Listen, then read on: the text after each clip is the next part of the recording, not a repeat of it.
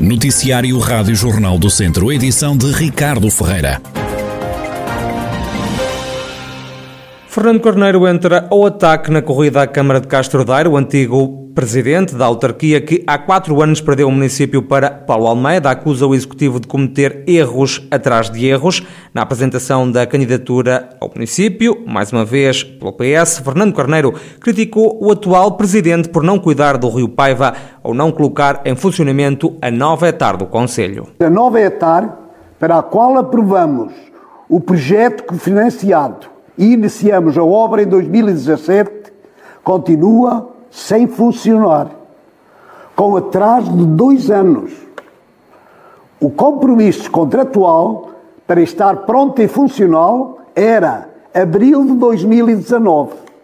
Contudo, por exclusiva incompetência do atual Executivo, o Estado português está neste momento a assumir pesadas coimas que irão ter um impacto muito negativo no futuro dos apoios a atribuir ao nosso município, para além dos gravíssimos danos ambientais.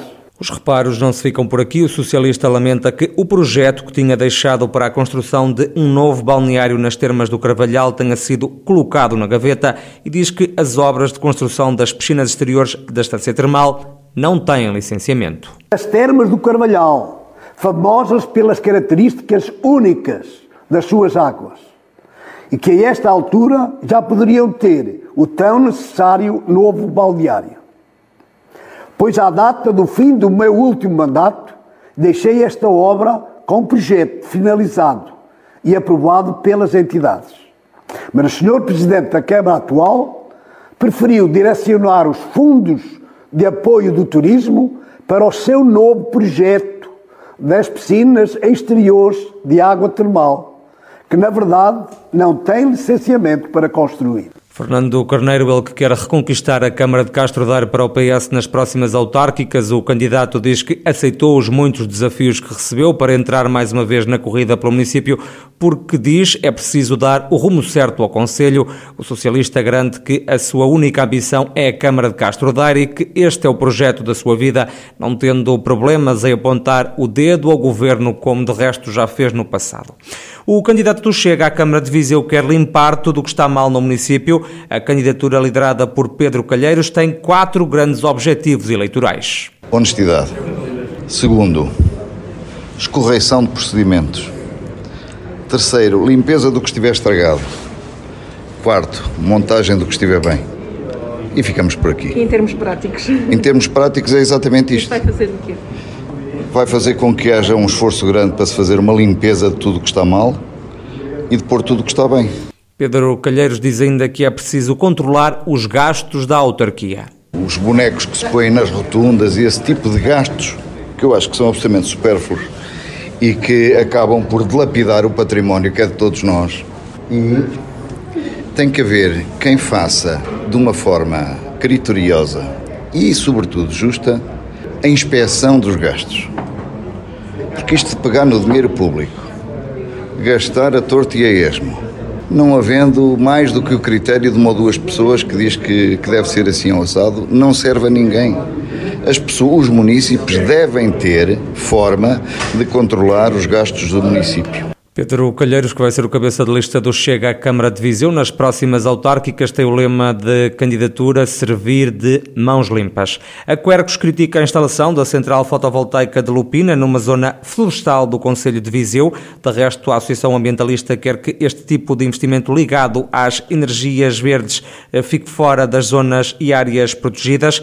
Em concreto, no que diz respeito à central fotovoltaica de Lupina, a Quercos não concorda com o local escolhido os terrenos baldios nas freguesias de Mundão, Abraveses, Lourdosa e na União de freguesias de Barreiros e Sepões. No caso da central fotovoltaica de Lupina, que está aí no Conselho de Viseu, é um desses casos problemáticos. Porquê? Porque ocorre num perímetro florestal, eh, vai induzir a destruição de cerca de 300 hectares de floresta, que também ela própria está a sequestrar o carbono na madeira das árvores, eh, e existem locais alternativos que deviam ser estudados. Basicamente, eh, a questão que se põe é esta: não, não é não se fazer, mas procurar os melhores locais e com menos impactos para se fazer os investimentos. Domingos Patacho, da Quercos, a associação ambientalista que quer a central fotovoltaica de Lupina numa outra localização.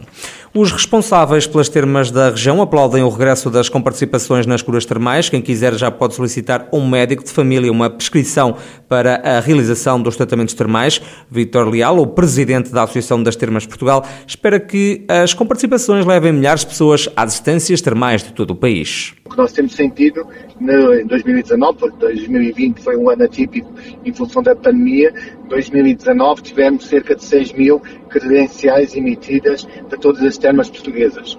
Nós sabemos que o projeto tem um plafond máximo anual de 600 mil euros e, portanto, como tal, é limitado a sua utilização, mas uh, estamos numa fase de desconfinamento em que estamos a regressar paulatinamente à, à, normalidade e acreditamos que possamos vir a ter vários milhares de portugueses a utilizar as credenciais de Serviço Nacional de Saúde. Os utentes do Serviço Nacional de Saúde podem agora solicitar as comparticipações nas curas termais. Para isso, só têm que ir ao médico de família. A Casa de Saúde de São Mateus vai investir cerca de 8 milhões de euros em Tondela. O hospital privado vai construir na cidade um lar e uma unidade de cuidados continuados. O presidente da Câmara de Tondela, José António Jesus, fala num investimento importante para o Conselho mas também para a região. Trata-se de um investimento muito importante para a região, naturalmente para o Conselho de Tondela, mas para a região, na medida em que vem dar resposta a áreas que são vitais na promoção da qualidade de vida, na área social, na área da saúde.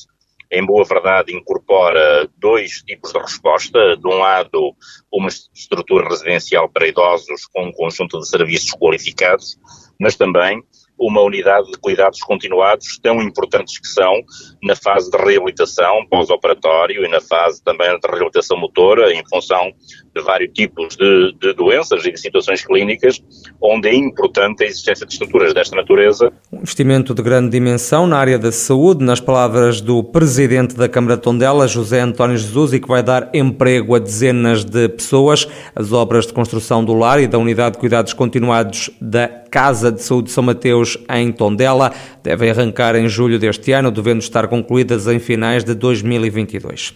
Inaugurada a nova residência sénior Nossa Senhora do Castelo em Mangualde. A fita foi cortada ontem pela Ministra do Trabalho, Solidariedade e Segurança Social, também pelo Presidente da União das Misericórdias Portuguesas. O novo espaço representa um investimento de 550 mil euros e tem capacidade para duas dezenas de pessoas, como destaca o provedor da Misericórdia de Mangualde, José Tomás. Neste caso, a residência séria Nossa Senhora de Castelo é uma resposta social que tem uma capacidade de 20 utentes, com 12 quartos suíte e com espaços públicos também relevantes para as pessoas que têm estar. É uma estrutura social com cuidados eh, especializados e integrados para pessoas idosas e hoje temos mais capacidade e temos mais qualidade para eh, cuidar das pessoas que precisam, pessoas nomeadamente idosas. E este projeto em obra está agora o Lar Morgado do Cruzeiro, que vai ter capacidade para 50 utentes. Os trabalhos vão custar 1,6 milhões de euros. O Lar Morgado do Cruzeiro foi primeiro lado de Mangual. Ele foi edificado em 74 e foi em funcionamento no final de 74, 75.